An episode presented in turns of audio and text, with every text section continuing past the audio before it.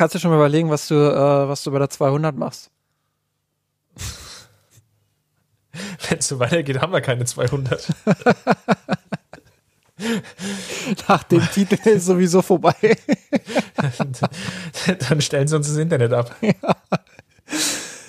Ich glaube, äh, ich habe die These, habe ich wirklich, ne, dass unsere Verbindungsprobleme, die wir hier haben, dass die irgendwie äh, nicht von ungefähr kommen.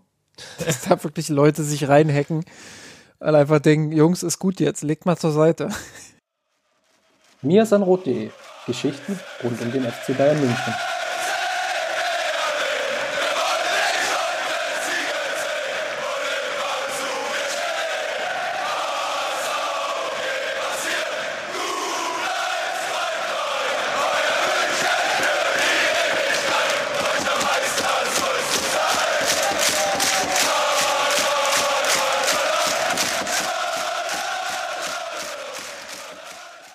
Servus und herzlich willkommen. Schön, dass ihr wieder mit dabei seid zur 191. Ausgabe des Mir sind Rot Podcast.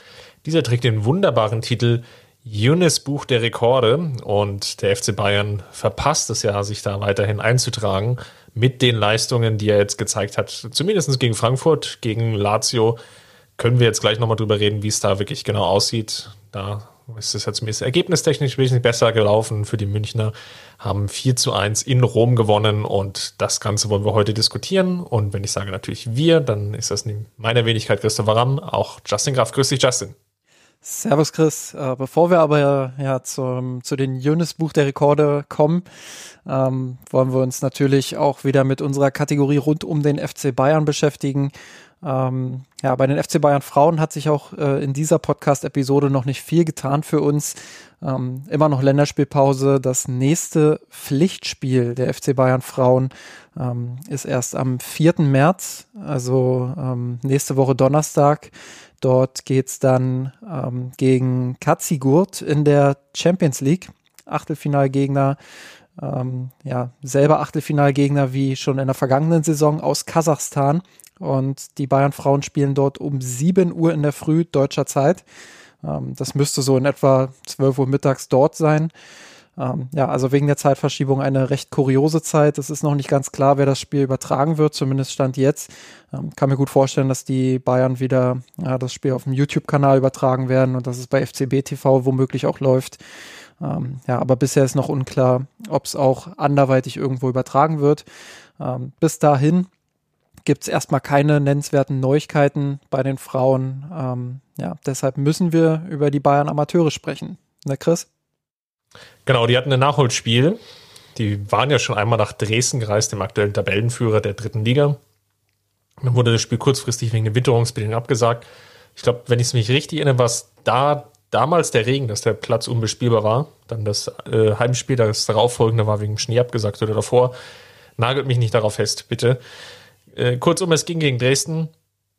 Endstand 1 zu 1. Ich habe das Spiel ehrlicherweise nicht gesehen, sondern wirklich nur ähm, im Ticker ein bisschen mitverfolgt und dann auch im, im Nachgang bei uns im Besan Rot Team-Chat verfolgt, ähm, wie das Ganze gelaufen ist. Justin, ich glaube, das Bemerkenswerteste war und das, was wir zumindestens ähm, oder wo wir am meisten mitgefiebert haben, ist, dass Torben Rhein gespielt hat. Der, da gab es einen Startelf bei den Amateuren das ist zumindest der Nachwuchsspieler beim FC Bayern, wo man natürlich jetzt davon ausgeht, dass er so viel Veranlagung mitbringt, dass er dann den Sprung macht. Aller Vorsicht walten natürlich. Und der, genau, der gab sein Debüt, hat den Freistoß dann rausgeholt, der dann zum 1 zu 1 geführt hat, war sonst auch dem Vernehmen nach, so zitiere ich jetzt einfach mal, derjenige, der immer viel versucht hat zu initiieren, aber natürlich auch das Problem hatte, dass dann nicht alles hundertprozentig klappte. Und ähm, vielleicht kannst du ja noch ein bisschen was zur Taktik sagen, weil das, was ich da rausgelesen habe, war, dass du ein bisschen unzufrieden warst, wie Holger Seitz in die Partie gegangen ist. Genau, also erstmal ähm, muss man natürlich mit dem 1 zu 1 in Dresden zufrieden sein. Dresden ist eine Mannschaft, die ja, in der dritten Liga ähm, sehr gut unterwegs ist, die vor allem physisch auch sehr, sehr stark sind, ähm, über viel Qualität auch verfügen. Ähm, deshalb muss man in der Situation der Amateure so einen Punkt in Dresden vielleicht auch einfach mal danken mitnehmen. Ähm, dennoch war ich ein bisschen unzufrieden, ähm, ja, wie, wie das Spiel taktisch angegangen wurde. dass Holger Seitz das ein oder andere Mal in dieser Saison schon auf eine Fünferkette gesetzt hat, ähm, ist legitim. Gerade auch, um, um die Mannschaft so ein Stück weit zu stabilisieren. Da kann eine Fünferkette immer ganz gut bei helfen. Ähm, aber diese 5-3-2-Grundordnung, die hat mir einfach nicht gefallen. Ähm, einerseits, weil so die Stärken der Mittelfeldspieler irgendwie nicht ähm, ja, zur Geltung gekommen sind. Ähm, die beiden Achter, darunter eben auch Torben Rhein, äh, mussten sehr, sehr breit stehen. Dadurch gab es dann nur noch einen einzigen ähm, Sechser, der das Spiel gestalten musste. Ähm, das hat mir nicht so gut gefallen, weil Dresden darauf gerade in der ersten Halbzeit guten Zugriff bekommen hat. Ähm, Bayern, ja, so wie es in den letzten Wochen eigentlich häufiger war, ähm, zwar häufig den Ball hatte, aber wenig Ideen hatte, wie sie nach vorne kommen. Ähm, Gerade weil Dresden doch mit einer recht engen Doppelsechs spielt, hätte ich mir erhofft, dass man die Halbräume ein Stück weit mehr bespielt, ein bisschen ähm, ja, penetranter vielleicht dort auch besetzt. Ähm, das war in dem 5-3-2 einfach nicht möglich, ähm, beziehungsweise nur schwer möglich.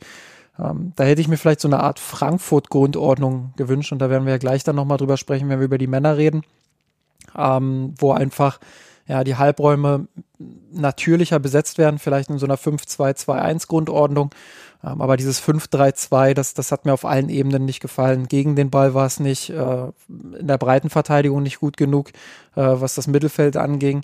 Mit dem Ball war die Struktur nicht so gut. In der zweiten Halbzeit, ähm, aber da hatte ich eher das Gefühl auch, dass Dresden großen Anteil daran hatte, ähm, waren die Bayern ein bisschen kontrollierter. Sie, sie haben den Ball besser laufen lassen, haben sich auch die ein oder andere gute Chance rausgespielt, aber wie gesagt, ähm, ich würde das weniger an taktischen Veränderungen festmachen, sondern eher dahingehend, dass die Dresdner ähm, einfach nicht mehr so richtig ins Spiel gefunden haben und dass sie insgesamt auch keinen richtig guten Tag hatten. Ich bin mir ziemlich sicher, ähm, wenn Dresden halbwegs in Normalform agiert hätte, äh, dann hätten die Bayern dieses Spiel wahrscheinlich verloren. Ähm, und so muss ich jetzt ähm, vielleicht auch erstmals in dieser Saison mal die Frage stellen, ähm, ja, wohin Holger Seitz mit dieser Mannschaft eigentlich will. Ähm, es ist ja relativ eindeutig und ähm, die Gerüchte deuten ja auch darauf hin und auch das wir, was, was wir wissen, ähm, deutet darauf hin, dass ähm, Seitz diese Saison eben als Übergangstrainer gestalten wird. Und ab das war ja auch schon so ausgemacht, genau. Genau, und ab der kommenden Saison ähm, jemand anderes übernimmt. Ja, äh, trotzdem muss man die Frage stellen, wo will er spielerisch oder welche Grundlagen will er spielerisch ähm, ja, etablieren, damit der kommende Trainer dann vielleicht darauf aufbauen kann. Ähm, und da fehlt mir einfach ein roter Faden. Die Spielidee ist, ähm, und da muss man sicherlich auch ihm zugutehalten, dass viel rotiert wird, dass die Mannschaft oder dass viel Fluktuation auch in der Mannschaft ist und dass er viele Spieler auch deshalb zur Verfügung hat, weil die U19 ähm, ja keinen regelmäßigen oder keinen, keinen normalen Spielbetrieb hat. Ähm, aber ja, das, das ist einfach insgesamt zu wenig spielerisch. Da, da erkennt man keine richtige Entwicklung, so wie man letzte Saison ähm, vielleicht noch sagen konnte, okay, da ist zu erkennen, wo die Mannschaft hin will. Ähm, so ist das diese Saison eben nicht der Fall. Und deshalb ähm, ist auch eher weniger damit zu rechnen, dass die Mannschaft ähm, ja jetzt in, in den letzten Monaten eine ähnliche Aufholjagd startet wie in der vergangenen Saison. Ich glaube, das wird noch ähm, eine ziemlich harte Angelegenheit. Das wird noch eine Weile ähm, gegen den Abstieg gehen und dann ähm, hoffe ich natürlich, ja, dass die Mannschaft rechtzeitig die Punkte holt. Ähm, grundsätzlich muss man sagen, dass in den letzten Wochen kämpferisch Fortschritte zu, zu beobachten waren, dass die Mannschaft sich wieder mal ähm, gut in die Situation auch reingearbeitet hat. Ähm, aber spielerisch ist das insgesamt einfach zu wenig, um, um in dieser Saison ja, sich weiter nach oben zu orientieren. Ich glaube auch die, also ein Satz noch dazu, dass Holger Seitz, glaube ich, wirklich die Aufgabe so verstanden und interpretiert hat, halte diese Mannschaften in der dritten Liga und er unternimmt auch alles dafür unter den gegebenen Voraussetzungen. Ob es am Ende gelingen wird, das werden wir jetzt sehen. Also, München haben jetzt 24 Spiele. Die Konkurrenz unten drunter aufgrund von Corona, teilweise auch anderen Spielausfällen, die witterungsbedingt waren, ist es jetzt sehr schwer, da wirklich ein Tabellenbild abzulesen. Uerdingen beispielsweise, hatte ich ja hier auch schon häufiger im Podcast angesprochen, aktuell mit 21 Spielen, da ist jetzt immer noch so leicht unklar, wie es dann wirklich weitergeht. Es gab da auch schon den Punktabzug. Dann Mannschaften dahinter, teilweise 23, 25 Spiele. Und da Haching zum Beispiel jetzt auch komplett abgestürzt in den vergangenen Wochen und Monaten.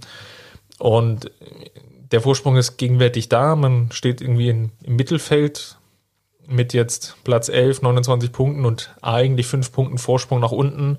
Vielleicht auch nur vier, je nachdem, wie man das sieht, wenn Duisburg jetzt noch das eine Spiel gewinnen wird.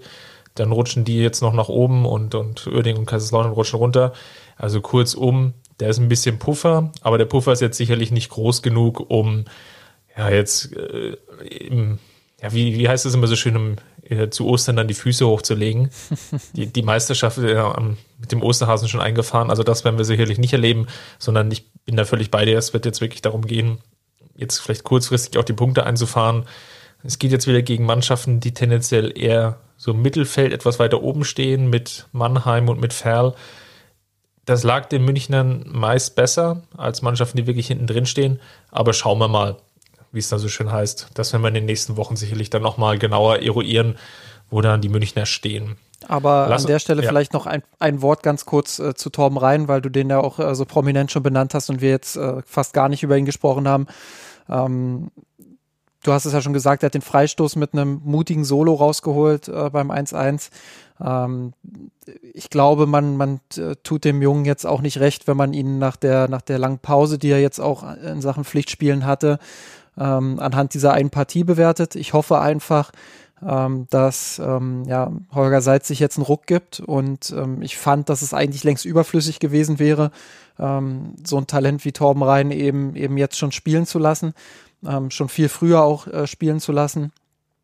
Ich hoffe, dass er sich jetzt einen Ruck gibt, das häufiger macht, ihn häufiger im Mittelfeld einsetzt, weil ich schon glaube, dass, dass er in Ansätzen gegen Dresden auch gezeigt hat, ähm, was er kann und dass er eben technisch ein, ein sehr versierter Fußballer ist, ähm, der aber auch sehr engagiert gegen den Ball gearbeitet hat. Also jetzt nicht irgendwie so ein so ein Schönwetterfußballer oder so, der der ähm, nur mit dem Ball zu überzeugen weiß, sondern eben auch jemand, der sich gegen den Ball ähm, ja, klug auch mit, mit einbindet, hatte ich das Gefühl. Also nicht irgendwie wild auf dem Platz ähm, rumgelaufen ist, sondern ähm, dafür, dass er eben noch keinen einzigen richtigen Einsatz mit den Amateuren hatte, sich sofort in seiner taktischen Rolle gut eingefunden hat, ähm, auch in einer, Undank äh, in, in einer undankbaren Rolle irgendwie auch gespielt hat, ähm, die aber gut gelöst hat. Ähm, wie gesagt, die, die Achter, die sehr breit teilweise spielen mussten, ähm, wo Rhein sich dann teilweise auf dem Flügel auch befunden hat, wo ich so dachte, hm, das, das wäre schon besser, wenn er sich mindestens im Halbraum ähm, noch besser vielleicht eher im Zentrum bewegt. Das war in der zweiten Halbzeit häufiger zu sehen.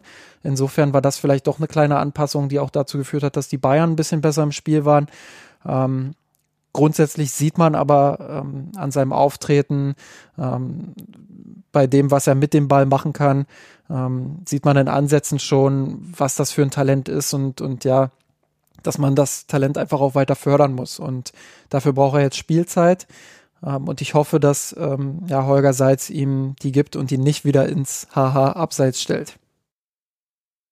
Dann hoffe ich mal, dass das nicht eine überflüssige, sondern eine überfällige Entscheidung ist. Aber gut. Lass uns mal auf die Altherren schauen. Die waren ja unterwegs in Frankfurt und dann gegen Rom. Ich glaube, gegen Frankfurt, da haben wir beide uns ganz schön gezofft, weil wir doch ein unterschiedliches Spiel gesehen haben, gerade in der ersten Halbzeit. Und ich würde gern mal darauf eingehen, weil Frankfurt hat das halt erwartungsgemäß natürlich auch extrem gut gemacht. Und die, die Münchner mussten natürlich aufgrund der ganz vielen Verletzungen, die ja dann auch so peu à peu noch reingetröpfelt sind, ähm, einiges umstellen. Also Tolisso hatte sich ja dann relativ schwer verletzt, fällt jetzt ähm, drei Monate aus. Das wird sicherlich nochmal ein Thema werden, ein, einer der nächsten Podcasts. Costa wird ausfallen. Goretzka war zwar wieder zurück und Martinez ebenfalls, aber eben noch nicht nach einer relativ langen Pause, noch nicht so spielfit, dass man jetzt sagen konnte, okay, die starten jetzt direkt durch. Und dann hat sich Flick eben für die Variante Rocker Kimmich im Mittelfeld entschieden und davor Chupomoting, was er ja schon gegen Bielefeld versucht hat, also zumindest mit Schuppo vorne auf der Zehner in, in der Müller-Position, der gegen Köln jetzt im nächsten Spiel ja schon wieder im Kader steht. Also da gibt es ja jetzt auch Licht am Ende des Tunnels. Und wir beide haben uns sehr gezofft, glaube ich, über die Rolle von Schuppo. Und meine Position war, und das war vielleicht auch so das ein Hauptproblem sicherlich in der ersten Halbzeit, dass dadurch aus meiner Sicht das Mittelfeld, Rocker, Kimmich, ganz, ganz wenig Optionen haben. Weil Chupo die Rolle doch sehr, sehr offensiv interpretiert, ähm, fast als zweiter Stürmer agiert. und jetzt auch nicht unbedingt derjenige ist, der natürlich dann große Räume sucht und öffnet. Und dadurch haben wir sehr häufig die Szenen erlebt, wenn der FC Bayern mal längerfristig im Ball war, und das kam gar nicht so häufig vor, weil Frankfurt sehr gut gepresst hatte, dass dann einfach die Bälle relativ schnell nach außen gegangen sind. Coman, Sané viel eins gegen X Unterzahl hatten, also meistens eins gegen zwei, teilweise eins gegen drei. Und ich einfach die, die Nominierung von ihm dann nicht verstanden habe, weil es einfach gegen Bielefeld nicht so funktioniert hat auf dieser Position. Ich, ich sage jetzt gar nichts gegen Choupo-Moting als Spieler, sondern in dieser Rolle, auf dieser Position passte es halt nicht aus meiner Sicht. Und ähm, ich will mich jetzt auch gar nicht so sehr dann, also das nicht an dem, dem Spieler jetzt abarbeiten, dass er schlecht gespielt hat und die, die eine Chance hat er ja trotzdem gehabt und so weiter und so fort. Sondern mir ging es eigentlich rein um den Punkt, dass er in dieser Position eben zu offensiv spielt, dann, dann als, als Verbindungsspieler fehlt und die Münchner dann ganz, ganz wenig Optionen haben. Gerade auch in der Kombination Rocker-Kimmich, die sich halt doch zu ähnlich sind und dann, das haben wir auch schon sehr häufig besprochen, dann häufiger das Gleiche machen und tun. Und dadurch hat sich so, eine, so ein krasses Loch im Mittelfeld entwickelt, was Frankfurt natürlich in der ersten Halbzeit extrem gut ausgenutzt hat. Ähm, ja, also mein Punkt war ja eigentlich nicht, dass das Chupomoting jetzt ähm, irgendwie ein überragendes Spiel in der ersten Halbzeit gegen Frankfurt äh, gemacht hätte. Ich glaube, das, das hat äh, keiner auf dem Platz so wirklich gemacht. Ähm, mein Punkt war einfach, dass die Priorität ähm, in der Bewertung vielleicht woanders liegen sollte. Also, dass ich nicht das Gefühl hatte, ähm, dass die Offensivspieler an der Situation in der ersten Halbzeit hauptschuldig waren, sondern dass es eher ähm, ja, dass das erste und das zweite Drittel waren, sprich die, die Viererkette und äh, die zwei Sechser davor. Das hat mir in der ersten Halbzeit überhaupt nicht gefallen. Und ähm, ich meine, wir haben oft genug darüber, über die, über die Rolle der Neuzugänge gesprochen und warum es schwer ist für die, sich zu integrieren. Aber umso mehr erwarte ich von so einem, von so einem eingespielten Dreieck, ähm, bestehend aus Alaba, Jerome Boateng und Josua Kimmich, ähm, dass sie auch gegen stark pressende Frankfurter Lösungen entwickeln. Und ähm, das habe ich in der ersten Halbzeit komplett vermisst. Ähm, du hast es schon gesagt, die Bälle gingen recht vorhersehbar an, an die Außenverteidiger und von da wurden die dann äh, diagonal über den Platz gedroschen ähm, oder eben lang nach vorn. Äh, Hauptsache weg, aber ähm, wirkliche Ballzirkulation vom FC Bayern gab es überhaupt nicht. Ähm, Rocker war überhaupt kein Faktor, der war gar nicht eingebunden ins Spiel. Ähm, Kimmich war bemüht, aber hat es auch nicht so wirklich geschafft. Und ähm, klar kann das auch damit zusammenhängen, ähm, dass er mit Choupo-Moting und, und Rocker eben zwei Spieler um sich herum hatte, ähm, die oft ein bisschen out of position wirkten, also nicht so wirklich ähm, sich am Spiel beteiligen konnten. Ähm, will ich gar nicht in Abrede stellen. Aber trotzdem erwarte ich von solchen Spielern dann, ähm, dass sie das Heft des Handelns eben in die Hand nehmen und dass sie es äh, schaffen, da irgendwie Struktur reinzubringen. Und das ist ähm, überhaupt nicht passiert. Frankfurt hat die ersten 20, 25 Minuten komplett dominiert, äh, weil die Bayern es nicht geschafft haben, den Ball auch mal länger als eine Minute zu halten. Also ich weiß gar nicht, ähm, gefühlt haben es die Bayern nicht geschafft, mal länger als 20 Sekunden in Frankfurts Hälfte zu bleiben, dann war der Ball schon wieder weg. Ähm, dann, dann Zumindest die ersten 25 Minuten, ja. Ich glaube, genau. dann mit der 2-0-Führung wurde es ein leicht anderes Spiel, aber klar, dass dann Frankfurt natürlich dann nicht ja. ähm, so offen und so hoch spielt, ist dann auch logisch. Ja, und ähm, die haben sich halt von dem hohen Pressing komplett überrumpeln lassen. Und ähm, da nehme ich halt vor allem die erfahrenen Spieler in die Verantwortung, die, die wissen, was zu tun ist im Normalfall. Und ähm, die haben einfach keine Lösung entwickeln können. Und durch diese, diese Hektik, die da entstanden ist, ähm, sah es dann in der Anfangsphase in den ersten 25 Minuten halt so aus, ähm, als würde da der Favorit spielen und auf der anderen Seite eben Bayern München, die überhaupt keine Idee haben, was sie gegen dieses Pressing zu tun haben. Und ähm, ich gebe dir schon insofern recht, dass es natürlich damit zusammenhängt, ähm, dass die ganze Mannschaft und die Positionierung der ganzen Mannschaft, also das Positionsspiel, ähm, eine entscheidende Rolle dafür spielen, ob man es schafft, sich aus so einem Pressing zu lösen. Aber ich habe halt die Verantwortung vor allem bei den Spielern gesehen, ähm, die in erster Linie ähm, die Pässe spielen müssen und Lösungen entwickeln müssen ähm, und die eben auch die Erfahrung haben. Und dazu zählt eben Joshua Kimmich, dazu zählten David Alaba, ähm, dazu zählten Jerome Boateng. Und von diesem Aufbaudreieck hätte ich schon erwartet, dass sie in der Lage sind, Lösungen zu entwickeln gegen ähm, ja, Frankfurts ohne Frage sehr, sehr gutes Pressing, die das ähm, herausragend gemacht haben. Das will ich an der Stelle auch nochmal herausheben. Ja, also Punkt, Choupo-Moting hatte 17 Ballaktionen. Ich glaube, Müller hat teilweise auch nicht mehr so viel mehr, aber der schafft natürlich dann auch Räume. Ich glaube, Choupo-Moting hat dann schon relativ zeitig erkannt, okay, ich muss mich wesentlich stärker einbinden. Ist dann tiefer gefallen, aber da stand es halt dann noch teilweise schon 0-2. Und bei Alaba bin ich vollkommen bei dir. Der hat, glaube ich, in der ersten halben Stunde 15 Ballkontakte gehabt. Das zeigt natürlich schon, wie hoch da der Druck war. Also das ist verhältnismäßig wenig. Seine ähm, direkten Nachbarn Boateng hatte 30, Davis sogar 35 Ballaktionen. Das heißt einfach, dass Alaba da wirklich ganz schlecht im Spiel war und ähm, kaum eingebunden war in diesem Aufbau. Was natürlich insgesamt jetzt in der zweiten Halbzeit wiederum gut war. Und das ist halt, glaube ich, ein Grundproblem, was wir jetzt in den letzten Wochen schon gesehen haben, dass es einfach nur noch scheinbar eine gute Halbzeit gibt. Dass sie es dann trotzdem mehr schaffen, dann umzustellen, Lösungen zu entwickeln. In dem Fall mit der Einwechslung von Goretzka natürlich eher einen Spieler reinbringen, der mit, mit vielen Läufen und natürlich auch mit einer ganz anderen Körperlichkeit dagegenhalten konnte. Auch mit einer anderen und, Erfahrung, ne? Also, also ja, ja, klar, Goretzka klar. jemand, der, und da kommen wir wieder zum Vergleich zu Rocker oder eben Chupomoting. Ähm, Goretzka jemand, der weiß, wann er welchen Schritt zu tun hat und, und wie er auf dem Platz sich zu bewegen hat. Und das hat einfach einen riesen Unterschied gemacht.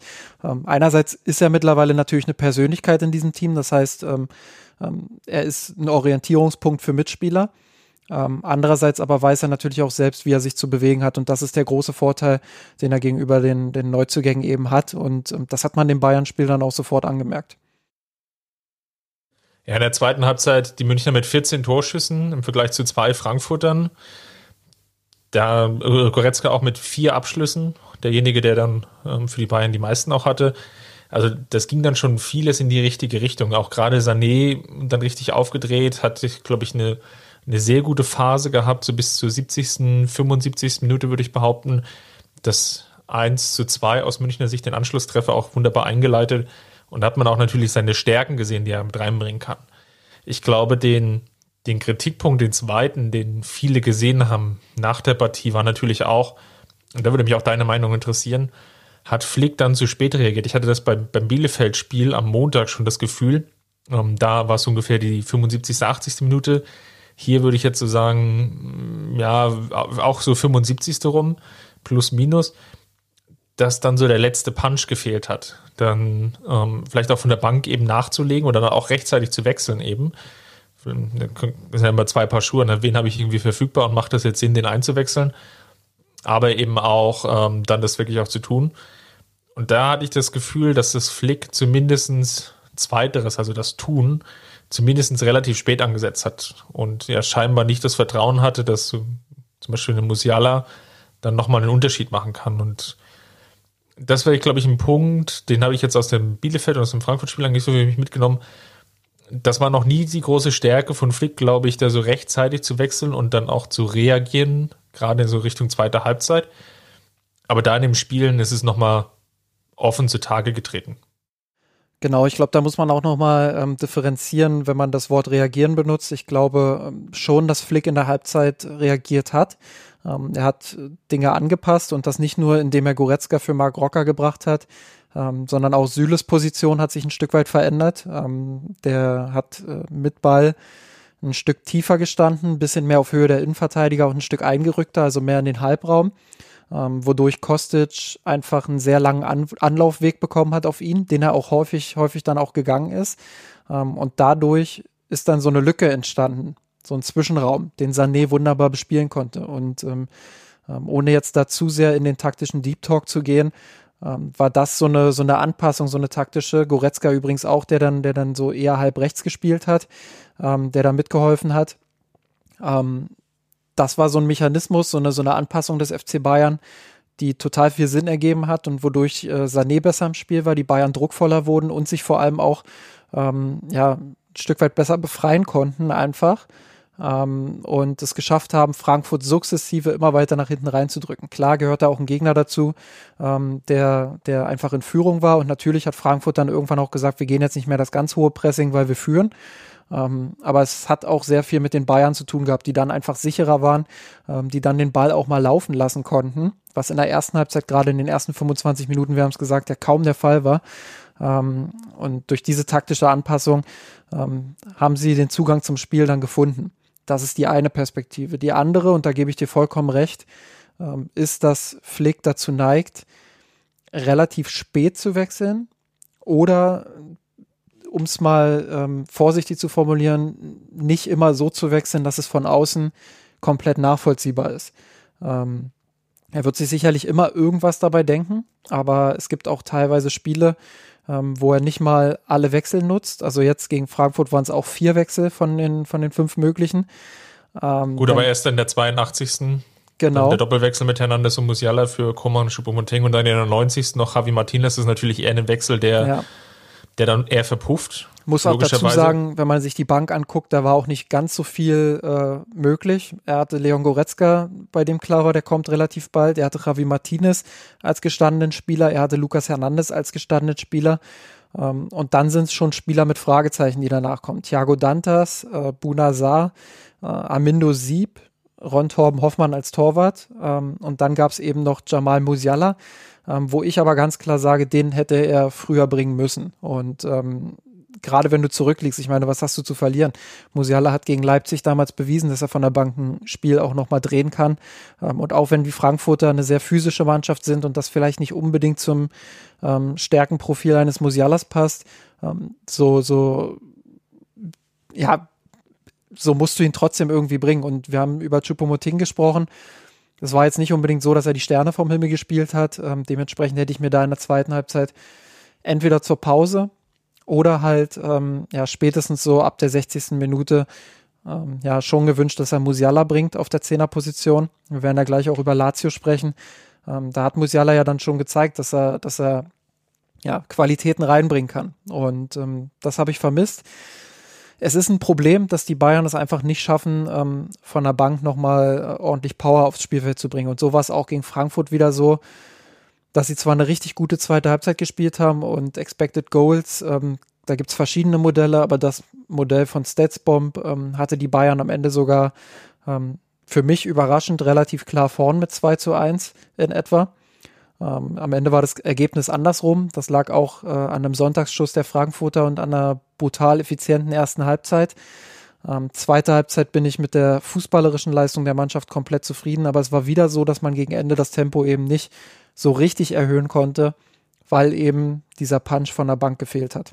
Und das liegt eben einerseits an, an Hansi Flick, der relativ spät wechselt. Es liegt aber eben auch daran, dass die Optionen aktuell sehr dünn sind. So sieht es eigentlich aus. Also ich glaube, die, die Optionen waren sicherlich nicht da, aber bei Musiala bin ich vollkommen bei dir. Den hätte man vielleicht auch früher bringen können. Vielleicht auch nochmal einen Hernandez für Davis, der auch so die, die ein oder anderen Probleme hatte beide Wechsel vielleicht nicht in der 82., sondern eher so 65., vielleicht Richtung 70. wäre vielleicht äh, zielführender gewesen, zumindest jetzt in der Partie. Du hast die Lazio-Partie ja schon angesprochen, oder lass uns vielleicht mal, bevor wir zu, zu Lazio kommen, vielleicht noch einen Satz ähm, zur Gesamtgemengelage sagen. Es waren natürlich jetzt auch extrem viele Spiele. Ähm, ich hatte das jetzt irgendwie für ähm, für die Spiel-Online-Analyse, die wir immer mal ähm, schreiben, rausgesucht. Es waren jetzt, glaube ich, die zwölfte Partie oder Köln ist jetzt, glaube ich, dann die zwölfte Partie innerhalb von knapp ähm, den, den ersten zwei Monaten im Endeffekt, äh, 55 Tagen, Pi mal Daumen. Und das schlaucht natürlich, keine Frage. Hinzu kommen die ganzen Reisen, ähm, die vielen Verletzungen, ja, die zum Teil ja auch eklatanten Covid-Erkrankungen und Fälle. Deswegen ist, glaube ich, so ein gewisser Punktverlust war irgendwie vorhersehbar wahrscheinlich einkalkulierbar, dass es jetzt in diesen, also gerade in der Bielefeld-Partie natürlich passiert, ist extrem ärgerlich, weil es einfach eine Mannschaft ist, die unten drin steht und gegen die drei Tore zu Hause bekommen. Sehr, sehr ärgerlich, dass du die Partie in Frankfurt verlierst. Kann, glaube ich, passieren, wie Frankfurt einfach dann noch die, die nötige Form einfach hatte. Und mit der, mit der Champions League vielleicht schon im Hinterkopf. Was jetzt das, das Nervige daran ist natürlich, dass man jetzt diesen Vorsprung eigentlich komplett auf, gebraucht hat, den man hatte, den man vielleicht noch etwas länger gehabt hätte oder gerne gehabt hätte.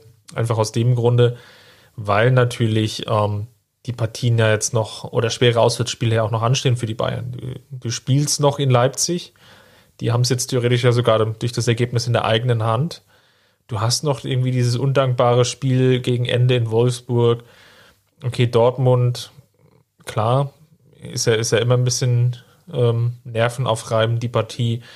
Also da sind halt noch relativ viele Spiele, ähm, wo du halt gucken musst, okay, wie gehst du halt damit dann um? Und du erlaubst es dir halt auch nicht, wie zum Beispiel jetzt ja auch in der anstehenden Partie gegen Köln, dann die große Rotationsmaschine anzuwerfen, weil einfach die Gefahr zu groß ist, da in den Punktverlust reinzugeraten. Und das ist sicherlich ein Punkt, wo Flick jetzt sehr genau austarieren muss. Glaube ich, fast für jede Partie, wie viel Risiko geht da? Wie, wie viel kann ich wirklich rotieren? Nimm jetzt die beiden Flügelspieler, Coman, Sané, die müssten jetzt aufgrund der Verletzungssituation von Gnabry und natürlich auch dem Ausfall von Costa und Müller doch sehr, sehr viele Minuten abreißen. Und typischerweise würde man denen jetzt ja äh, einen von beiden oder vielleicht beiden sogar mal gegen Köln eine Pause geben. Aber das ist die Frage, ähm, wem bringst du dann als Alternative? Und das sind natürlich Problemstellungen, mit denen muss jetzt Flick dann in den nächsten Wochen dann umgehen. Und ähm, bin ich schon sehr gespannt darauf, wie er das im Endeffekt erledigen will. Schade ist halt wirklich aus Münchner Sicht, dass der Punktverlust jetzt eben so eklatant war und man jetzt innerhalb von ja nicht mal eine Woche fünf Punkte Vorsprung verspielt hat. Ja, das, das wird äh, auch noch die Bayern weiterhin begleiten, glaube ich, ähm, um vielleicht auch mal auf die Leipziger zu schauen, die ja jetzt der ärgste Konkurrent sind, ähm, die aber auch nicht so wirklich stabil gespielt haben in den letzten Wochen. Also ich glaube, bei Leipzig ist auch noch der ein oder andere Punktverlust drin. Ähm, das könnte noch eine, eine sehr spannende Schlussphase in dieser Saison geben. Ähm, Leipzig hat halt vor allem das Problem, dass sie ja, dass sie vorne keinen Timo Werner mehr haben und keinen Stürmer, der regelmäßig die Buden macht. Also ähm, die torgefährlichsten Spieler ähm, sind halt mit Angelino Außenverteidiger und ähm, ja, Mittelfeldspieler, die noch dazukommen. Ähm, vorne im Angriff ist das aktuell relativ mau und ähm, so rotieren die Torschützen eigentlich von Partie zu Partie. Und ähm, das könnte Leipzig noch auf die Füße fallen im Endspurt, ähm, ja, wenn dann wieder so Partien kommen, ähm, ja, wie sie der FC Bayern jetzt gegen Bielefeld beispielsweise erlebt hat. Ähm, ich kann mir gut vorstellen, dass Leipzig ähm, gerade gegen die Mannschaften von unten noch den einen oder anderen Punkt lassen wird. Ähm, aber genauso kann ich es mir bei den Bayern vorstellen. Ähm, wir werden jetzt über, über die Lazio-Partie sprechen. Ähm, da war es schon so, ähm, dass es ein klares Champions League-Gesicht der Bayern gab und äh, dass man durchaus davon sprechen kann, dass sie in der Bundesliga jetzt mehrfach insbesondere die Anfangsphasen so ein bisschen verschlafen haben. Ähm, gegen Mainz lag man zur Pause 0 zu 2 zurück gegen ein Team von unten. Ähm, gegen Bielefeld lag man zur Pause zurück gegen ein Team von unten, hat am Ende nur 3-3 gespielt. Ähm, gut, Frankfurt ist jetzt kein Team von unten, aber auch da hat man die Anfangsphase so ein bisschen verschlafen. Ähm, das, das sind so Momente. Nimm, nimm, nimm allein mal die Heimspiele Hertha, Bielefeld ja. und Mainz. Also den 15., 16. und 17. der Bundesliga-Tabelle gegen die hat man zusammengenommen nur in den Heimspielen acht Gegentore kassiert. Ja, und ähm, das ist halt was, äh, was in der normalen Saison vielleicht nicht passiert, was jetzt aber mit dem Triple im Rücken durchaus dir mal passieren kann, weil ich schon glaube, dass selbst solche Mentalitätsmonster äh, wie beim FC Bayern, ähm, dass, dass auch die irgendwie so ein, so Schlendrian im Kopf haben, so ein, so ein Schweinehund, den es zu überwinden gilt. Ähm, weil es natürlich von der Zielsetzung auch extrem schwer ist. Du hast alles gewonnen, du bist am Maximum quasi ähm, ja, das, das kannst du nicht über, über Jahre hinweg halten. Ähm, das, das ist Utopie zu sagen, wir sind jetzt über Jahre hinaus unschlagbar. Ähm, das, das ist einfach nicht umzusetzen.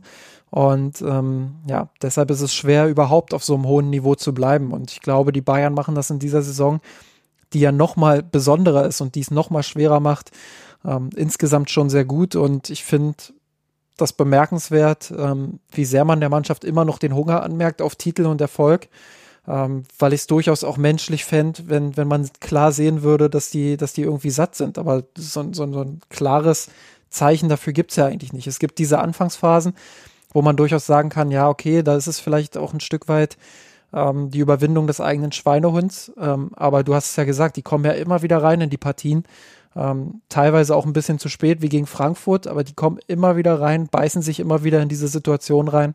Und ähm, das finde ich schon, schon auch sehr bemerkenswert. Und ähm, ich glaube, dass die Bayern allein wegen dieses Mentalitätsvorteil äh, Vorteils am Ende dann auch die Meisterschaft äh, holen werden. Und weil ich eben glaube, dass Leipzig noch den ein oder anderen Punkt verlieren wird und den ein oder anderen Punkt mehr als die Bayern auch. Dann machen wir mal den Schwenk Richtung Champions League, den hast du jetzt schon einmal angedeutet. Es gab zwei Änderungen in der Aufstellung. Das ganz richtig im Kopf habe. Ja. Musiala und Goretzka sind reinrotiert für Rocker und Schupo. Zwei Entscheidungen, die sich, glaube ich, insgesamt ausgezahlt haben. Der große Unterschied würde ich gleich am, am, Anfang festmachen, dass der FC Bayern wieder sein richtiges, normales Pressing, wie wir es eigentlich von ihm jetzt auch gewohnt waren, unter Hansi Flick wieder gesehen haben. Und es hat sich ausgezahlt, dass Robert Lewandowski dann quasi den, den ersten Rückpass, der Richtung Rena gelaufen ist und, und etwas schlechter gespielt wurde, abfangen konnte und ja, sofort das 1 zu 0 gemacht hat. Dadurch wurde es halt natürlich mal eine andere Partie im Vergleich zu den vergangenen Wochen und Monaten, wo man ja gefühlt ja auch immer diesen Rückstand hinterhergelaufen ist. Definitiv, die Bayern mit einem, mit einem ganz anderen Gesicht in der ersten Halbzeit ähm, lag sicherlich auch ein Stück weit daran, ähm, dass der Gegner sie hat ein bisschen mehr machen lassen. Also es war jetzt nicht dieses, und das hat mich auch ein Stück weit überrascht, muss ich sagen, es war jetzt nicht so, dass Lazio ähm, ja weit rausgeschoben hat. Ähm, ich hätte jetzt nicht erwartet, dass sie ein Angriffspressing spielen, aber ich hätte schon erwartet, dass sie, dass sie so fünf bis zehn Meter höher verteidigen. So war es eher in dem 5-3-2. Ja, schon kompakt, aber teilweise auch ziemlich passiv. Und man hat Bayern gerade im Aufbauspiel zu viel erlaubt ähm, sie nicht richtig unter Druck setzen können.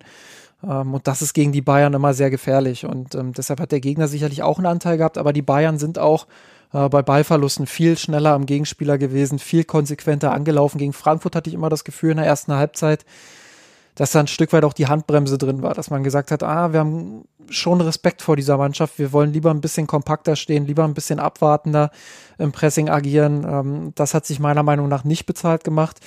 Gegen Lazio war man dann aggressiver, konsequenter, ist jeden Schritt auch mit 100% Überzeugung gegangen.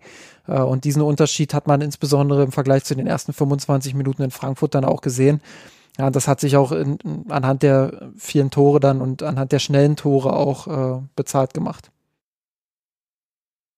Lag's, ich habe mich in der ersten Halbzeit gefragt, lag's alleine an den Fehlern von Lazio, dass der FC Bayern so gut aussah?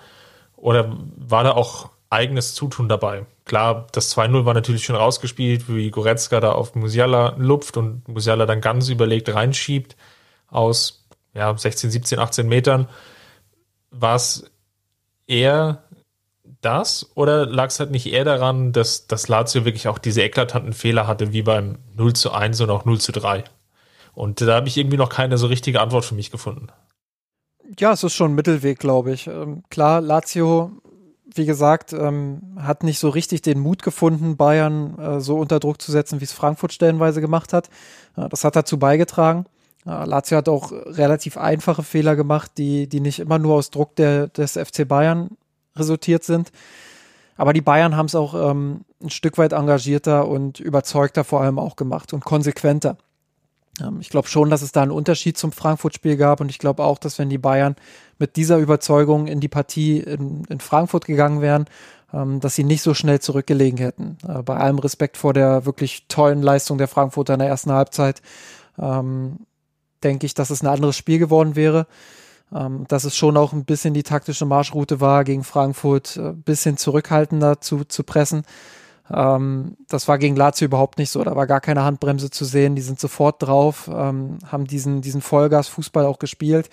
Und klar, den kannst du in dieser Corona-Saison nicht immer bringen. Aber ähm, gerade in der Champions League äh, werden wir das von den Bayern immer wieder sehen. Und ich glaube, ähm, dass das vielleicht auch so eine Geschichte dieser Saison werden könnte. Dass die Bayern in der Champions League eben befreit ihren Fußball spielen können, während sie in der Bundesliga immer wieder versuchen, ähm, ja, sich selbst so ein bisschen zurückzunehmen, um einfach auch Körner und Kräfte zu sparen. Ähm, das, das ist, glaube ich, auch eine Geschichte, die diese Saison noch schreiben wird und bisher auch schreibt. Ähm, insofern, klar, der Gegner hat seinen Anteil gehabt. Es war nicht die Qualität, die Frankfurt den Bayern entgegensetzen konnte. Ähm, aber das macht die Leistung des FC Bayern summa summarum jetzt nicht schlechter. Ähm, es war schon bemerkenswert und, und den Spielern auch anzusehen, dass die, die Motivation und die Überzeugung in diesem Spiel dann doch eine andere waren. Ich fand aber, und das ist im Nachhinein mir ehrlicherweise auch zu leichtfertig weggekommen, glaube ich, oder zu einseitig dargestellt wurde. Lazio hatte teilweise nach vorne eigentlich auch ganz gute Kombinationen drin. Ähm, gerade über so Savic, vor allem natürlich Luis Alberto Correa, der dann auch das Tor gemacht hat zum 1 zu 4. Die, die konnten sich teilweise dann auch noch ganz gut nach vorne kombinieren und da war auch diese eine Szene mit Boateng zum Beispiel, ich weiß gar nicht, wer, Luis Alberto war es, glaube ich, ne? Glaub schon, ja. Der da so, ja, der, der aus Bayern sich natürlich in Boateng reinfällt, ganz klar. Aber wo, wo es natürlich Klassische dann auch Lazio-Szene übrigens an der Stelle. Ähm, wir haben das vorher ähm, mit Tobias, Günt, äh, Tobias Günther, unserem Historiker, so ein bisschen besprochen. Und der meinte auch, äh, ganz klassische Lazio-Szene, ähm, einfach deshalb, und das hat er vorm Spiel schon angekündigt, die gehen mit viel Tempo in den Strafraum äh, und wollen genau diese Momente provozieren. Wenn man es äh, aus Bayern-Perspektive so ein bisschen formulieren will, mit, sicherlich auch mit der Bayern-Brille auf. Ähm, man hätte sich nicht beschweren können, wenn da jetzt Elfmeter gepfiffen worden wäre. Und ich bin auch sicher, dass Lazio den in, in Italien in der Serie A bekommen hätte. Ähm, aber, aber es war schon sehr gewollt, mit Tempo in den Mann. Äh, da kann man schon mal die Frage stellen, wo soll Boateng eigentlich hin? Und ähm, das war sehr clever in der Szene vom, vom Lazio-Spieler. Ähm, aber grundsätzlich kann ich schon verstehen, wenn man diesen Elfmeter nicht gibt.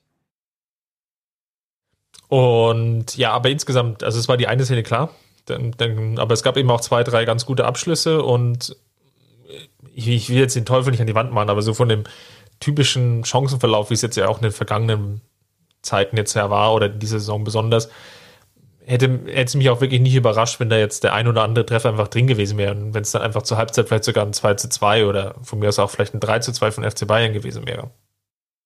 Definitiv stimme ich dir komplett zu. Ähm, nur um das auch nochmal zu untermauern, Expected Goals ähm, 1,6 für Lazio, was gegen die Bayern kein schlechter Wert ist. Äh, wie gesagt, die Frankfurter hatten 1,0 oder 1,1 und machen daraus zwei Tore. Lazio macht aus 1,6 nur 1. Ähm, die Bayern wiederum mit 2,6 Expected Goals, also ähm, ein 1 zu 2 oder so ein 2 zu 3 wäre vielleicht äh, ein realistischeres Ergebnis gewesen. Ja, nichtsdestotrotz ähm, äh, ist es natürlich trotzdem, selbst wenn es ein 2-3 gewesen wäre, wäre es vielleicht jetzt ein bisschen enger fürs Rückspiel, aber es wäre immer noch ein herausragendes Ergebnis äh, angesichts der, der Auswärtsregel. Ähm, gibt er aber recht, äh, da war die ein oder andere Szene, insbesondere in der ersten Halbzeit dabei, ja, wo Lazio ein Stück weit zu oft gefährlich vors Tor kam, wo es ein bisschen zu wild wurde, wo es dann so eine Art Schlagabtausch auch war. Ähm, das, so, so ein halbes Pokalspiel war es ja teilweise, ne? so ja. ganz wild. Also, weil Lazio ja auch teilweise, du hast es ja auch schon erwähnt, sehr passiv gespielt haben, dann standen sie hinten drin. Ähm, die Bayern haben gemerkt, dass relativ viel geht, auch spielerisch, auch durchs Zentrum. Gerade Goretzka, Kimmich. Kimmich war total häufig im gegnerischen Strafraum, gerade in der ersten Halbzeit. Und das führt natürlich dazu, dass dahinter riesige Löcher sich entwickelt haben. Genau, und äh, die hat Lazio dann ziemlich gut auch teilweise bespielen können. In manchen Szenen ähm, haben sie es dann einfach auch nicht gut zu Ende gespielt. Ähm, ich würde jetzt nicht sagen, oder ich würde jetzt nicht so weit gehen, ähm, dass das komplett scheuntormäßig hinten verteidigt wurde von den Bayern. Sie haben auch vieles äh, kurz vor Ende noch in der Restverteidigung ähm, wegbekommen. Aber 1,6 Expected Goals sind natürlich ein kleines bisschen zu viel. Ähm, Wenn es am Ende 1,0 gewesen wäre, hätte ich vielleicht gesagt, okay, das ist immer noch Champions League und du wirst so eine Mannschaft nicht bei Null halten können. Ähm, 1,6 ist in der Defensive dann doch schon, ja, ein Tick zu viel vielleicht, aber dennoch ähm, ist das natürlich Meckern auf hohem Niveau. Ähm, ich meine, wir haben jahrelang, ich kann mich erinnern, jahrelang auch darüber gesprochen, ähm, warum die Bayern es nicht schaffen, auswärts äh, angemessen viele Tore zu erzielen. Ähm, jetzt, jetzt machen die Bayern vier Tore gegen Lazio. Ähm, allgemein in der Champions League, ich habe die genauen Zahlen jetzt nicht im Kopf, habe das unter der Woche bloß gelesen ähm, eine unfassbare Quote äh, an Toren unter Flick. Ähm, ich glaube, es sind jetzt 15 Champions League-Spiele, 14 hat er gewonnen und dann war da noch so ein 1-1 gegen Atletico, ähm, wo er über eine Halbzeit lang mit einer B11 gespielt hat. Also der Champions League-Modus der Bayern ist schon, ist schon sehr, sehr begeisternd und äh, sehr aufregend. Und ähm, im Endeffekt habe ich es lieber, dass die Mannschaft wirklich nach vorne spielt, viele Tore erzielt. Ähm, ja, und hinten vielleicht auch das ein oder andere zulässt, dafür aber wirklich auch ähm, zu begeistern weiß, ähm, als dass sie, dass sie wirklich die Handbremse anzieht und sich am Ende dann damit ein Eigentor schießt. Ähm, das ist nun mal auch der Stil, da ist Risiko dabei. Ähm, nichtsdestotrotz muss man das im Blick haben und natürlich schauen, ähm, dass man die Defensive weiter stabilisiert bekommt und vor allem was Kontersituationen angeht, ähm, ja, sich nicht immer nur auf sein Glück verlässt, weil wenn wir jetzt auch nochmal an das Champions League Turnier im vergangenen Sommer zurückdenken, da gab es auch Spiele gegen Lyon und selbst gegen Barcelona, die, die uns ein Stück weit natürlich begeistert haben, wo aber auch Szenen dabei waren, wo wir vielleicht sagen, naja, vielleicht läuft es auch, läuft's auch ein Stück weit anders.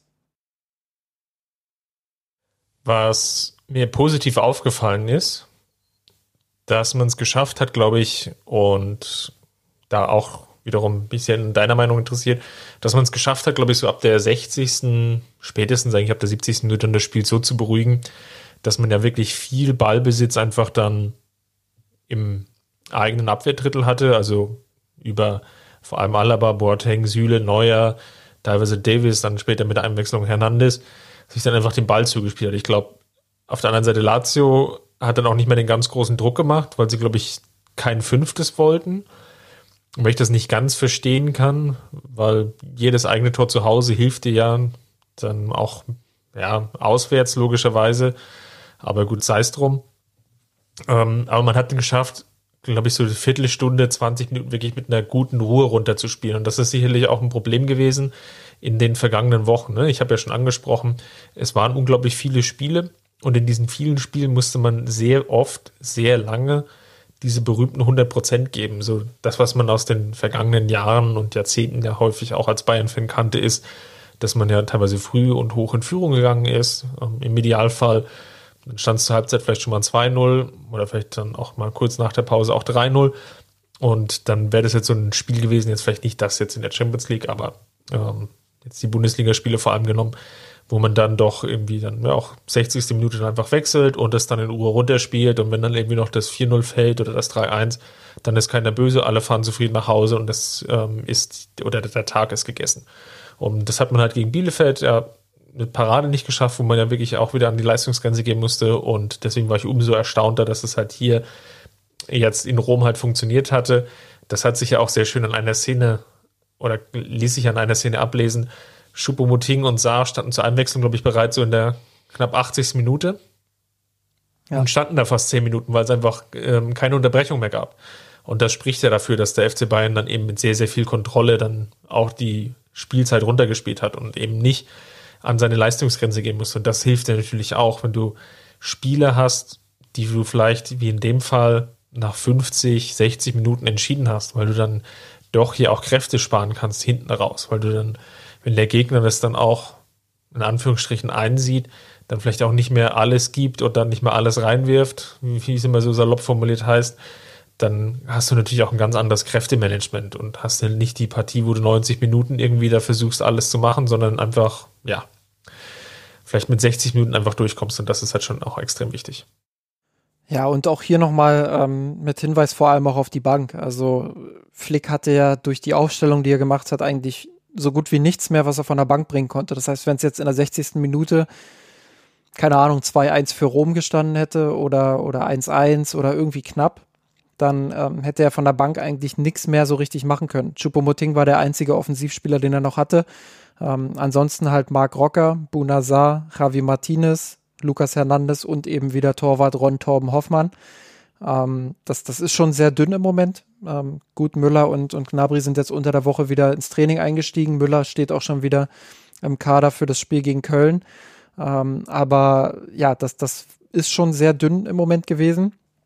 Und ähm, da ist es natürlich auch schwer von der Bank dann nochmal Impulse zu geben. Und ähm, umso mehr, da, da pflichte ich dir vollkommen bei, ähm, ist es beeindruckend gewesen, dass die Bayern das so runterspielen konnten und das wirklich dann auch souverän gespielt haben. Das war das erste Spiel seit langem, wo ich wirklich sage, das haben sie souverän runtergespielt, da ist nichts mehr angebrannt und ähm, gerade nach dem 1 zu 4 hätte man ja vielleicht noch denken können, na, vielleicht äh, passiert da das ein oder andere nochmal, ähm, vielleicht kommt Lazio dann nochmal irgendwie zurück. Ähm, ja, aber dem war überhaupt nicht der Fall. Das 1-3 war es, äh, glaube ich sogar. Oder, Moment, jetzt muss ich gucken. Nee, das 1-4 war es, ne? Ja, das 1-4. Ich habe jetzt nochmal nachgeguckt. Ähm, also Korea hat dann in der 49. das 1-4 gemacht. Und das war so eine Phase, wo ich sage, boah, wenn du nochmal rankommen willst, dann, dann ist das jetzt der richtige Zeitpunkt. Und äh, Lazio hat danach auch noch ein bisschen gedrückt. Aber die Bayern haben das relativ schnell wieder in, in den Griff bekommen, haben das gut runtergespielt, den Ball vor allem auch laufen lassen. Und ähm, ja, da stimme ich dir zu. Das, das war eine Qualität, die man schon länger nicht mehr hat gesehen im Bayern-Spiel und die mich zum jetzigen Saisonzeitpunkt auch ein Stück weit überrascht hat. Dann zum Abschluss unseres Podcasts und wir haben einige tolle Vorschläge von euch bekommen. Ich greife jetzt mal zwei auf und dann können wir überlegen, welche, welchen wir gut finden. Das heißt aber noch nicht, dass da eine Entscheidung getroffen ist, liebe Zuhörerinnen. Also wenn ihr da nochmal Vorschläge habt, dann ähm, gerne her damit. Wie, wie findest du Knüller der Woche und Brüller der Woche? der Brüller der Woche ist doch eigentlich jede, jede Woche Thomas Müller dann, oder? und der Knüller Das mag auch. sein, ja. Ja, also der Brüller, zumindest solange wir ähm, immer noch in dieser Situation sind, dass wir keine Zuschauer im Stadion haben, dann auf jeden Fall. Den zweiten Vorschlag, den ich auch ganz charmant fand, war ähm, 100% und 59 plus 1. kamen, kamen die beiden Vorschläge nicht sogar von einer und derselben Person? Äh, nee. Ah, okay. Dann habe ich das anders in Erinnerung. Ähm, ja, dann, dann lass uns doch mal mit Knüller und Brüller anfangen. Äh, 59 plus 1, das will ich keinem Spieler antun. Jetzt müssen wir nur noch entscheiden, was da eigentlich der positive Begriff davon ist, ne? Aber gut, ähm, alle, die die Kategorie ja schon kennen und die schon fleißige Zuhörer von uns sind, wissen ja, was gemeint ist. Also Justin, ich lasse dir den Vortritt und wir behaupten einfach mal, es ist der Knüller der Woche. Ich könnte diese Woche auch sagen, äh, die Kirsche auf der Sahne, auf der Torte. Und äh, Leroy Sané ist nämlich mein, mein Knüller der Woche, ähm, der meiner Meinung nach äh, gegen Frankfurt insbesondere in der ersten Halbzeit viel einstecken musste, ähm, weil er viele Bälle verloren hat. Ja, das, das war so. Aber er war für mich der bemühteste Offensivspieler in dieser schwierigen Phase, hat immer wieder versucht, das Spiel anzukurbeln. Dass dann nicht alles geklappt hat, und darüber haben wir auch schon häufig gesprochen, lag ein Stück weit auch an der Einbindung. In der zweiten Halbzeit war das viel besser mit der Umstellung mit Goretzka und, und Süle. Ähm, war viel besser eingebunden, hatte mehr Räume, konnte seine Qualitäten auch wunderbar einbringen ins Spiel ähm, hat entscheidend dazu beigetragen, dass das ähm, 2 zu 1 gefallen ist. Ähm, ja, hatte viele Szenen, in denen oder aus denen auch der Ausgleich hätte resultieren können. Ähm, einzig sein sollte es dann nicht. Äh, auch gegen Lazio hat er wieder eine sehr starke Partie gemacht, diesmal sogar von Anfang an. Ähm, ich finde, dieser Rhythmus, den er aktuell gefunden hat, der tut ihm gut. Ähm, man merkt ihm immer noch an, dass viele taktische Abläufe nicht so richtig sitzen, aber woher auch. Ähm, insgesamt ähm, deutet er mehr als nur an, dass er, dass er ja, ein herausragender Transfer sein kann und meiner Meinung nach auch sein wird. Ähm, und deshalb ist er für mich der, der Knüller der Woche und ähm, ja, schon, schon seit einigen Wochen mit, mit aufsteigender Form unterwegs. Jetzt könnte ich natürlich nochmal auf den Sendungstitel referieren mit ähm, dem Unis-Buch der Rekorde und Musiala nehmen als den jüngsten Torschützen in der FC Bayern-Geschichte in der Champions League, zumindest in der K.O.-Phase. Ich entscheide mich aber für Leon Goretzka, weil er einfach jetzt natürlich auch in der Frankfurt-Partie, wie schon in dem Frankfurt-Segment, als wir es besprochen haben, ein Unterschiedsspieler war und jetzt auch gegen Lazio sehr gut reingekommen ist. Die Vorarbeit zum 2 zu 0 habe ich ja auch schon zwischendrin erwähnt und eingestreut gehabt es fällt einfach auf, dass er wirklich so ein Unterschiedsspieler sein kann und ich finde es deswegen bemerkenswert, deswegen ist auch der Knüller der Woche, dass er nach der doch sehr langen Pause, die er hatte, und ich stelle mir das ehrlicherweise nicht ganz einfach vor, wenn du nur zu Hause bist in dieser Quarantäne und das Haus ja eigentlich nicht verlassen darfst, wie du dich da fit hältst und auch so fit hältst, dass du ja wirklich dann, sagen wir mal, Profisport betreiben kannst und das ist scheinbar ganz gut gelungen. Und von daher, Leon Goretzka, mein Knüller der Woche. Wer ist denn der Brüller der Woche auf deiner Seite? Ja, da habe ich mir äh, viele Gedanken zu gemacht, ähm, weil ich es eigentlich, ja, tatsächlich. äh, ich werde ja oft genug dann äh, auch von dir irgendwie kalt erwischt, wo ich so denke, ja, jetzt ist der Podcast zu Ende, jetzt kommt nichts mehr und dann, ah, wir haben noch unsere Kategorie und dann, nein, wen nehme ich denn jetzt? Ich habe das total vergessen in der Vorbereitung. Ähm, aber diesmal habe ich mir tatsächlich schon vorher einige Gedanken gemacht. Ähm, ob ich irgendwie ausweichen kann, weil ähm, ich nicht immer die Neuzugänge nehmen will. Aber ähm, nimm doch mal die Neuzugänge. ähm, ich hatte auf dem Schirm natürlich Marc Rocker und Choupo-Moting, weil die beiden nicht so richtig überzeugen konnten ähm, gegen Frankfurt und weil sie dann eben auch ähm, ja, quasi die Opfer in Anführungsstrichen waren für die Lazio-Partie. ähm, und zusehen mussten, wie die Mannschaft dann ohne sie eben besser funktioniert hat. Ähm, aber ich will für den Brüller der Woche, und das habe ich vorhin so ein bisschen schon angedeutet, ähm, ja, die, die erfahrenen Spieler im, im Aufbaudreieck mal ähm, in die Verantwortung ziehen. Und das sind Alaba, Boateng und Kimmich. Ähm, die haben bei Weitem keine schlechten Partien gemacht gegen Frankfurt und, und Lazio. Aber ich habe es schon gesagt, ähm, ich erwarte mir von diesen Spielern dann wirklich, dass sie noch mehr diesen Rahmen auch bieten können für Spieler, die reinrotieren, dass sie die noch stärker unterstützen können, ähm, noch mehr Anweisungen notfalls geben. Ähm, das ist sicherlich von außen alles viel einfacher zu beurteilen, als es dann auf dem Platz auch umzusetzen. Ähm, aber wenn so eine, so eine Partie dann so läuft wie in den ersten 25 Minuten gegen Frankfurt, ähm, dann sind für mich vor allem die erfahrenen Spieler in die, in die Verantwortung zu ziehen, ähm, weil die dafür verantwortlich sind, das Ruder rumzureißen und ähm, eben nicht die Neuzugänge, ähm, die reinrotiert werden. Und deshalb ähm, möchte ich das in dieser Episode mal so rumdrehen und nicht äh, wieder auf die einprügeln, in Anführungsstrichen, ähm, ja, die, die vielleicht offensichtlich keine guten oder keine so guten Leistungen gebracht haben. Ja, ich war jetzt kurz davor zu sagen, komm, ich mach's mal einfach und ich prügel jetzt drauf ein. Ich bin aber eigentlich bei deiner Argumentation vollkommen bei dir. Ähm, deswegen, was ich im Frankfurt-Segment schon angesprochen habe, deswegen nominiere ich Hansi Flick. Ich glaube, er hat jetzt in seiner Bayern-Karriere in diesem einen Jahr unglaublich viel bewegt und geschafft. Aber wie schon erwähnt, im, im, im Frankfurt-Teil, mir hat einfach die Rolle von Choupo-Moting nicht gefallen. Und ich habe die Nominierung von Rocker im Mittelfeld absolut verstanden und das hat auch, glaube ich, Sinn gemacht.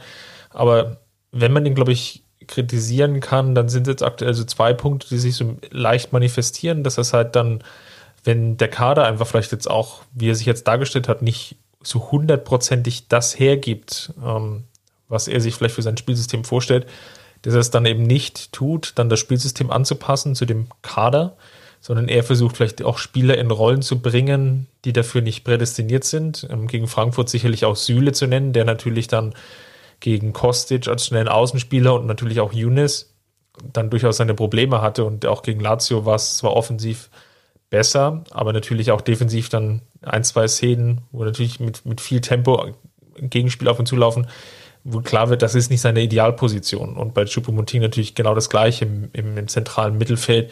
Er ist jetzt nicht der große Ideengeber und derjenige, der die Räume schafft und dann auch vom Ballhalten her so gut ist, unterwegs ist, dass er dort ähm, Großdinge verteilt.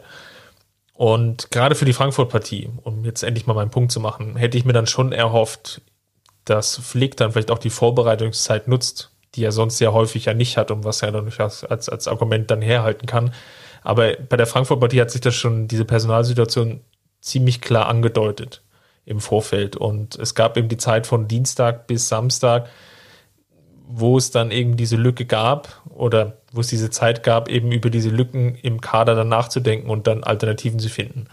Und Flick ist einfach bei seinem System geblieben und das hat er halt gegen Frankfurt zumindest initial nicht funktioniert. Und jetzt komme ich zum Punkt und deswegen leider der Brille der Woche für mich. Ja, äh, interessante Punkte dabei und ähm, pflichte ich dir auch bei. Ähm, ich würde vielleicht noch ergänzen, ähm, dass ich mir auch von ihm manchmal ein bisschen mehr Mut äh, zu leichter Veränderung zumindest wünschen würde. Wir haben in der zweiten Halbzeit gegen Frankfurt dann ein Spiel gesehen, ähm, wo eine kleine Anpassung dazu geführt hat, dass sie plötzlich die Frankfurter besser im Griff hatten. Und ähm, das hätte ich mir von Anfang an vielleicht gewünscht.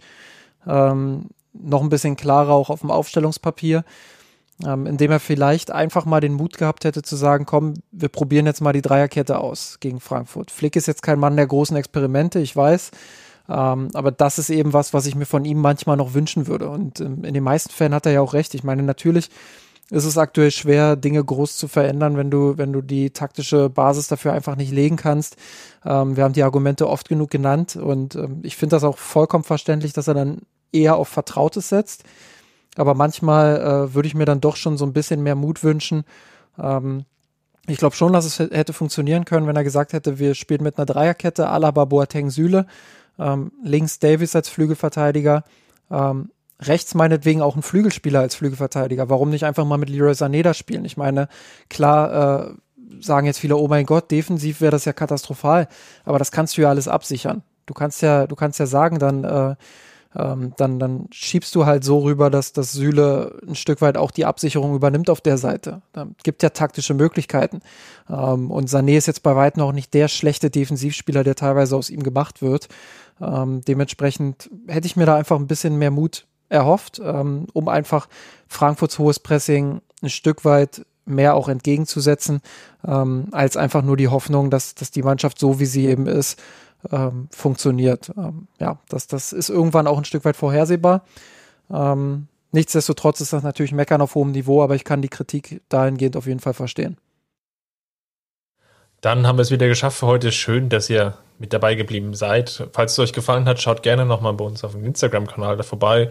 Dort haben wir jetzt eigentlich für die ganzen gesamten Vorschauen relativ auf dem Kanal zugeschnittenen Content, leicht verdaulich, ich verspreche es. Ähm, natürlich im Blog die ähm, jeweiligen Vorschauen und Spielberichte zu den Partien und natürlich auch das eine oder andere rund um den FC Bayern. Und ja, ansonsten schaut gerne auch bei, bei Facebook vorbei. Und ja, last but not least, falls es euch so gut gefallen hat, dass ihr uns finanziell unterstützen wollt, einfach bei patreon.com slash rot vorbeischauen oder auf einen der Banner bei uns auf der Webseite klicken.